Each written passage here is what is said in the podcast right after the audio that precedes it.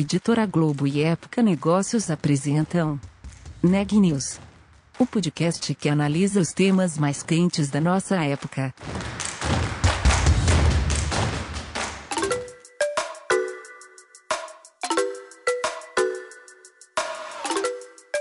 Olá, meu nome é Carolina Unzelt e sou repórter da Época Negócios. Seja bem-vindo a mais um episódio do Neg News, o nosso podcast sobre os impactos da pandemia do coronavírus na economia e nas empresas. No auge da pandemia, no segundo trimestre de 2020, o consumo das famílias despencou 12,5% na comparação com o período imediatamente anterior. Os dados são do IBGE. Bom, tudo isso aconteceu em meio a hábitos de compras em transformação, com e-commerce em pleno crescimento e lojas físicas fechadas. O que aconteceu então com as maquininhas nesse contexto? Confira a entrevista da Micaela Santos para descobrir. Com a maioria dos estabelecimentos comerciais fechados em meio à pandemia de coronavírus, a Cielo, que é uma das maiores empresas de pagamentos eletrônicos do país, precisou se reinventar para lançar novos produtos e ajudar clientes e comércios. E eu conversei com o Francisco Santos, que é head da Cielo Fintech, e ele contou como a redução do consumo no país afetou a companhia e os impactos de projetos como o Pix e o Open Banking para os negócios da Cielo. Ele também falou como a empresa se adaptou durante o isolamento social e conseguiu realizar um programa de inovação com startups totalmente à distância. Vamos ouvir a entrevista. Bom, Francisco, a ideia da entrevista é a gente conhecer um pouco o que a Cielo Fintech tem feito durante a pandemia, né, como que vocês conseguiram se adaptar a todas essas transformações, seja no varejo, em relação à tecnologia, consumo. E eu sei também que vocês é, lançaram um programa de, de mentoria né, de startups em plena pandemia. Então, como que foi isso? Como é que foi esse desafio de, de fazer um programa de inovação em plena pandemia e como que vocês conseguiram se adaptar? Acho que, acho que primeiro de tudo, Micaela, é, eu sou responsável pela Cielo Fintech, né? Dentro da, da minha estrutura aqui na Cielo, a gente separou alguns temas que a gente achava que, que tinham sinergia de estarem juntos, temas que a gente olha o agora, mas olha o que vai acontecer para frente também. Então, eu tenho alguns pilares aqui. Tem um pilar de wallets, carteiras digitais, sou responsável por esse pilar. Tem o pilar de pagamentos digitais, que a gente olha Pix, QR Code, o, o projeto que a gente fez em parceria com o WhatsApp, é, tem, tem o pilar de, de, de VAS, né, onde a gente conecta startups para oferecer serviços para a nossa base, e tem o Cielo Garagem, que é a nossa célula de inovação, que é a célula responsável pelo programa de mentoria. Então, o, acho que começando pelo programa de mentoria, depois a gente volta um pouquinho, acho que esse é mais específico e fala um pouco da pandemia em geral, mas é, é foi o nosso segundo ano de mentoria, ele estava todo previsto para acontecer é, como a gente fez no ano anterior, a gente fazia o lançamento presencial, tinha o um matching das startups com os mentores, etc. Então, a gente começou a conceber o programa é, pré-pandemia e e ao longo do processo foi acontecendo todo, tudo aquilo, era tudo muito novidade, mas acho que era talvez a nossa célula mais preparada para lidar com esse tipo de imprevisto, né? O pessoal do garagem tem um pouco esse, esse ponto de estar tá preparado para inovar, fazer diferente, é, situações não previstas, né? Então, é, a gente não desistiu do programa, a gente achou que mesmo com aquela pandemia toda, talvez fazia ainda mais sentido investir, e aí foi um, foi um programa, a gente bateu recordes, assim, tanto de adesão dos nossos executivos quanto das startups. A gente fez o programa inteiro online, sem nenhuma reunião presencial, mesmo o, a abertura do programa que o Cafarelli participou, mas todas as inscrições, a gente divulgou em diversos hubs de inovação, até o Cubo do Itaú, é, o InovaBra, entre outros, assim, a gente teve um alcance super legal quase 4 milhões de visualizações em relação a tudo que a gente falou do programa de mentoria, 4 milhões de pessoas ouviram. É, foram quase 150 startups inscritas, a gente teve até startups do, do exterior, tem uma startup de Portugal dentro do programa, então a gente te, tem que, foi um sucesso muito legal, assim, a gente está ainda né, né, acabando o programa agora, né, ele acaba agora no primeiro trimestre, mas ele foi feito inteiro online. A gente tem um sucesso super legal, tanto startups do programa anterior já fazendo negócios com a gente, e, e, e, resolveram diversos problemas assim com a, com a ajuda dos nossos executivos. E mesmo as do programa atual, que, que eram startups que estavam lidando com esse ponto da crise, pandemia, que tipo de solução ou pivotada de tese eles precisariam fazer. E aí é uma troca muito rica, né? Tanto os nossos executivos numa empresa como a Cielo, preparada e olhando para tudo que estava acontecendo, eles conseguem ajudar as startups, mas também a gente aprende um monte, né? Esse pessoal traz soluções mais complicadas, mais ágeis, etc. Então, é, eu acho que foi um sucesso. A gente prevê agora para 2021 continuar nesse formato, é, até com parcerias mais estruturadas de outras empresas, porque acho que um dos pontos da inovação aberta é essa colaboração, né? É fazer em conjunto e, e ganhar força com isso, né? Em vez de fazer sozinho. Então a gente é, ficou super motivado. A gente vai fazer o encerramento do programa também online, é, mas óbvio que é, é, um é um pouco diferente para a gente, mas a gente acha que não perdeu qualidade e a decisão de manter o programa e conseguir adaptar rápido assim foi super acertada. Assim, a gente está super feliz com o resultado. E quais foram os temas dessa mentoria, assim, é, levando em consideração o contexto da pandemia que vocês decidiram priorizar, trabalhar com essas startups? Quais foram os temas que mais tiveram foco? A gente, a gente leva, leva, leva em consideração diversos fatores na seleção das startups. O estágio em que ela está, um pouco do problema que ela tem para resolver, né? Porque um programa de mentoria pressupõe essa troca, mas em cima de resolver alguma dor. A gente tentou priorizar empresas que que a pandemia afetou um pouco mais ou que tinham oportunidade de ajudar a resolver dores que a pandemia estava trazendo. Então, esses foram fatores que, que, que levaram a gente a, a, escolher algumas delas. Por exemplo, a empresa que eu sou mentor, é, ela é uma empresa de NPS, de medir satisfação, de experiência do cliente, qualidade, mas de uma forma remota, super fácil e tal. E ele, e ele tinha essa dor de crescimento, como ele fazia para entrar nas grandes empresas, etc. E, e muito afetado pela pandemia, é, tinha que aprender a vender de forma diferente, se relacionar diferente. Então, é um exemplo. Então, acho que são diversos fatores. Não é fácil, porque tem muitas histórias legais e a gente tem uma limitação de capacidade aqui, o que a gente consegue atender com qualidade é, mas a gente chegou a 21 startups ao final. Além do, do programa de, de mentoria que vocês tiveram, se adaptar, fazer tudo à distância, como que foi o impacto nos outros projetos da, da empresa, projetos de inovação, enfim, que vocês, como que vocês conseguiram se organizar? É, eu, eu, Quais foram os sim, desafios, né? tiveram diversos, né? Desde o, daquelas primeiras semanas onde a gente não sabia um pouco a dimensão que ia acontecer, e acho que o primeiro grande desafio assim foi a gente colocar a empresa inteira trabalhando de casa é, sem perder qualidade. Hoje, quando a gente olha para trás, é, o home office está funcionando bem, né? Tem, tem alguns pontos que a gente precisa evoluir, mas tinha, a gente já tinha isso como cultura na Cielo, de, mas era para alguns dias, para algumas áreas, e de repente a gente teve que rapidamente ter essa, essa decisão de colocar todo mundo trabalhando em casa, seguro, etc mas ao mesmo tempo a Cielo é, faz um papel né, de, de, de, habilitar consumo e era o que estava sendo muito impactado na pandemia, a gente não podia simplesmente parar. Então a gente se, se organizou aqui em times, etc., que, que, estavam tratando os problemas da pandemia, é, todo mundo de casa, os projetos não podiam parar, porque hoje, para você ter uma ideia, quase 10% do PIB do Brasil passa dentro das máquinas da Cielo. Então a gente é um player importante que naquele momento precisava viabilizar ainda mais coisas, né? Então a gente, óbvio que foi aquele primeiro momento de entender tudo o que estava acontecendo, colocar todo mundo em casa seguro e garantir que a gente não pararia, tanto a atividade BAL quanto os projetos.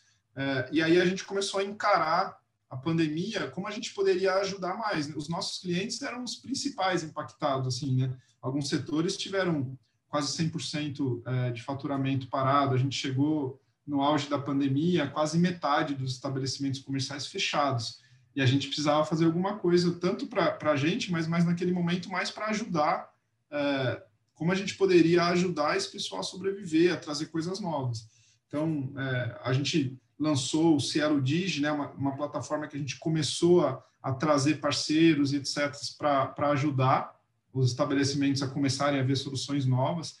A gente teve um papel fundamental no auxílio emergencial, que acho que foi um grande impulso do governo.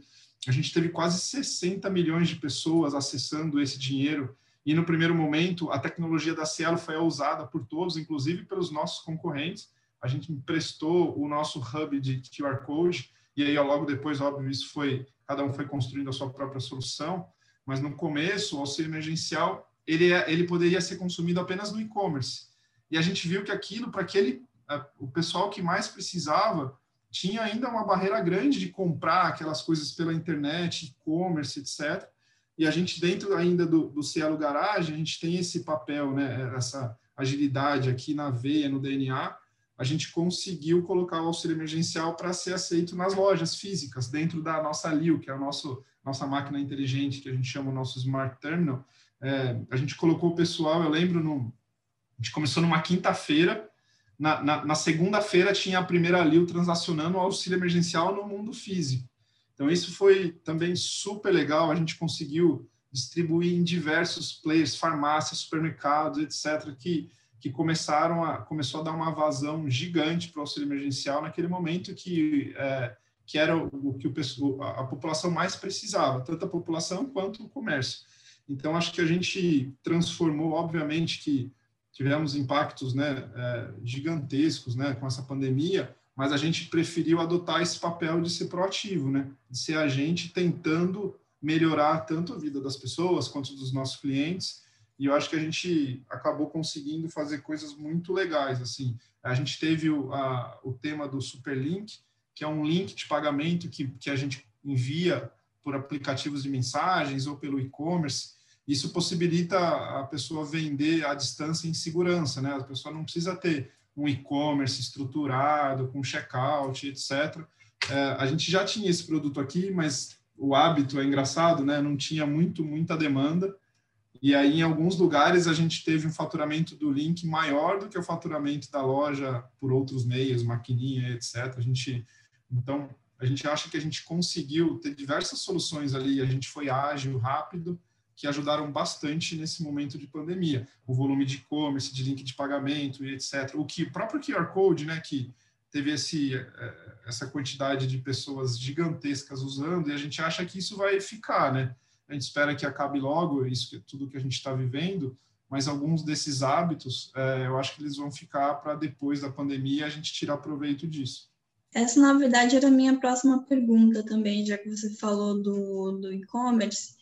Eu acho que a pandemia é fato que ela trouxe novos hábitos de consumo, até por conta da necessidade, pelo fato a gente tá vivendo uma crise sanitária né, e econômica. Mas o que, que você acha, por exemplo, além do e-commerce, quais hábitos você acha que podem permanecer no pós-pandemia e que vale a pena né, ser mantidos? Sim, eu acho que esse, esse tema do pagamento por aproximação tanto NFC como QR Code, etc., eram temas que a gente vinha trabalhando há bastante tempo. Né? A Cielo foi pioneira no, no, QR Code no Brasil, começou a, a, colocar o QR Code dentro das nossas máquinas para eliminar aquela quantidade de plaquinhas que tinha no, nos balcões, é mais seguro dentro da máquina, etc. É, mas tinha uma, um, um, hábito que precisava ser conquistado. Né? O, o, as pessoas precisavam começar a se acostumar a usar, usar o QR Code, etc., que a gente acha que que é um hábito que a pandemia trouxe que fica depois. Então, esses pagamentos por aproximação, além do e-commerce, quando está no mundo físico, você não precisa sair com a sua carteira, né? Você pode sair só com o celular e ficar seguro que você vai conseguir consumir com o celular.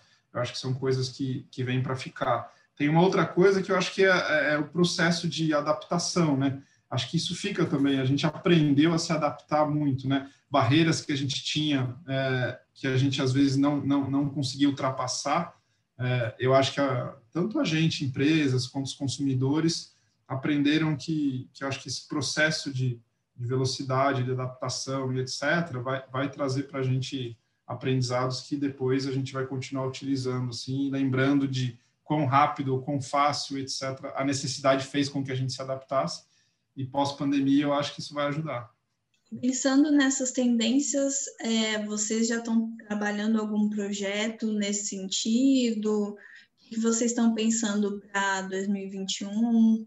Eu, eu, eu, acho que tem algumas coisas que a gente começou em 2020 que ainda a gente continua, né? tem, tem no, no, mundo de pagamentos tem muita coisa acontecendo, né? Pagamentos começou a ficar, a gente fica no centro de muita coisa, né? Muito próximo do consumidor, experiência de compra, do varejo, dos lojistas, né? Então a gente começa antes a experiência de pagamento era no caixa, né? Na hora que você ia lá pagar, a gente estava presente. Agora a gente brinca que a experiência de pagamento ela começa sem você saber que você quer comprar alguma coisa a gente já está já tá tentando, através de dados, etc., prever aquele consumo ou te oferecer coisas que façam sentido para o seu momento junto aos estabelecimentos. Então, ampliou muito o escopo do que a gente pode atuar. Né? Então, como tendência, a gente vê esse tema de dados cada vez mais presente, muito forte.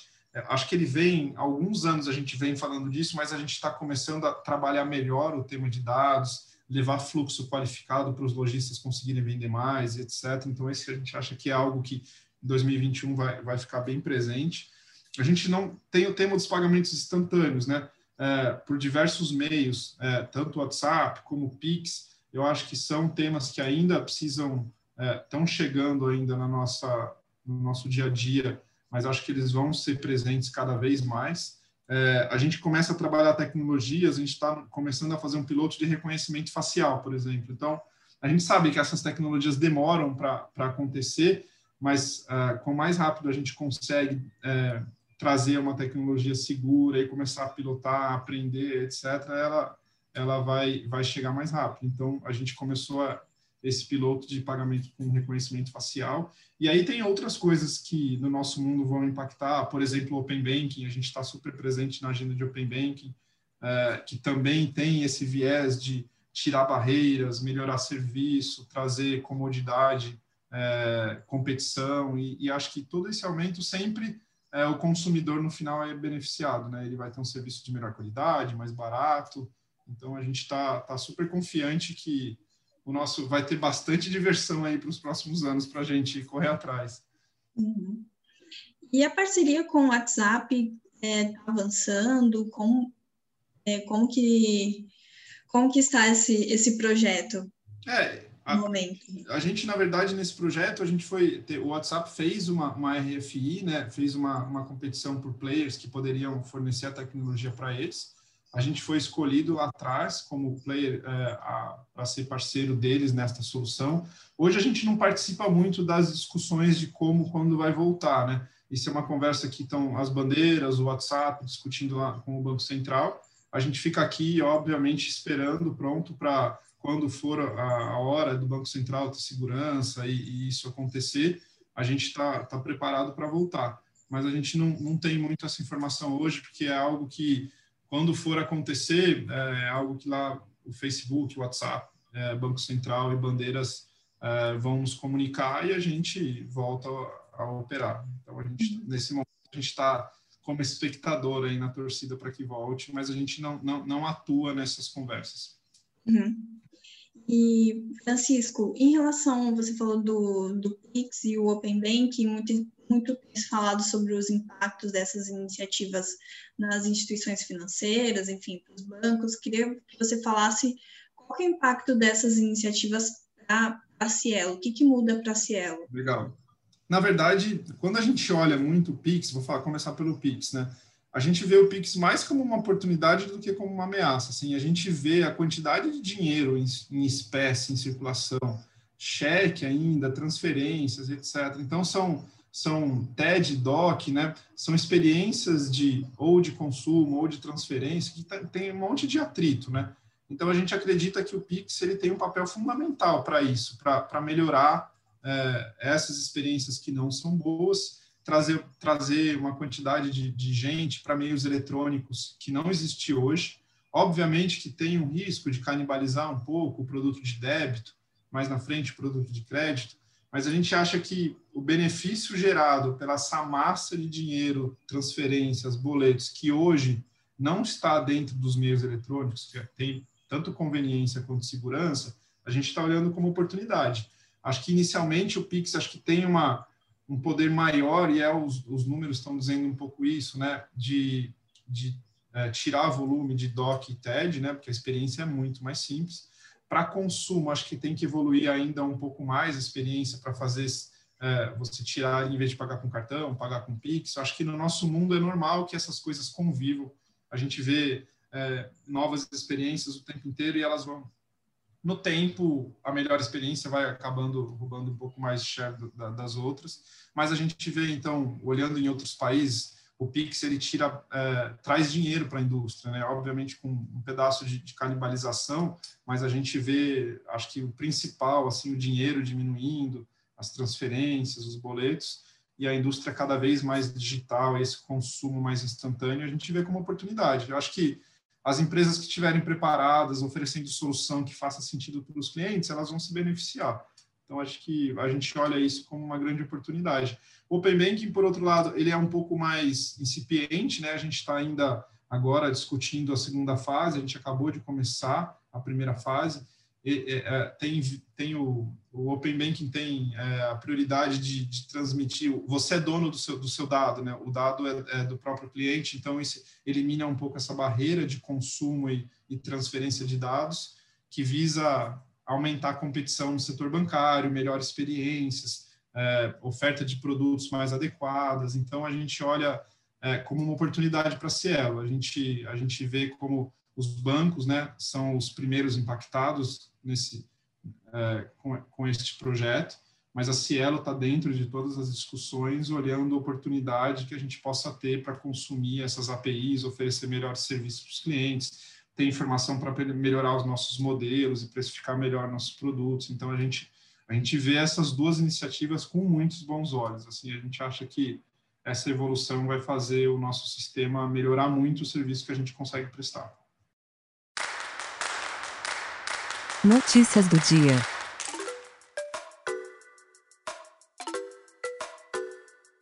Luísa Trajano, a fundadora do Magazine Luiza, anunciou ontem um movimento para vacinar todos os brasileiros até setembro. Hoje, em entrevista coletiva, ela detalhou mais os planos. Com quase 400 participantes do empresariado, o Unidos pela Vacina vai identificar e articular resoluções para os principais obstáculos da imunização no Brasil. Também nesta terça-feira, a Organização para a Cooperação e Desenvolvimento Econômico afirmou em relatório que o comércio de serviços ficou mais restritivo em 2020. O órgão citou novas barreiras que ampliaram o choque da pandemia de Covid-19 para os exportadores e que terão que ser superadas em 2021. Nas últimas 24 horas, o Brasil registrou 1.350 mortes em decorrência do novo coronavírus. No mesmo período, foram 51.486 novos casos da doença.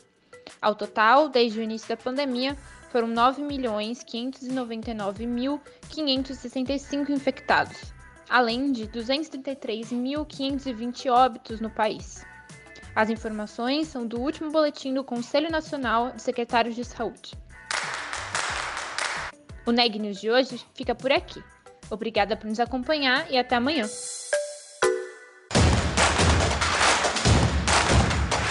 Esse podcast é um oferecimento de Época Negócios. Inspiração para inovar. Não deixe de conferir nossos outros podcasts. Presidente Entrevista Presidente.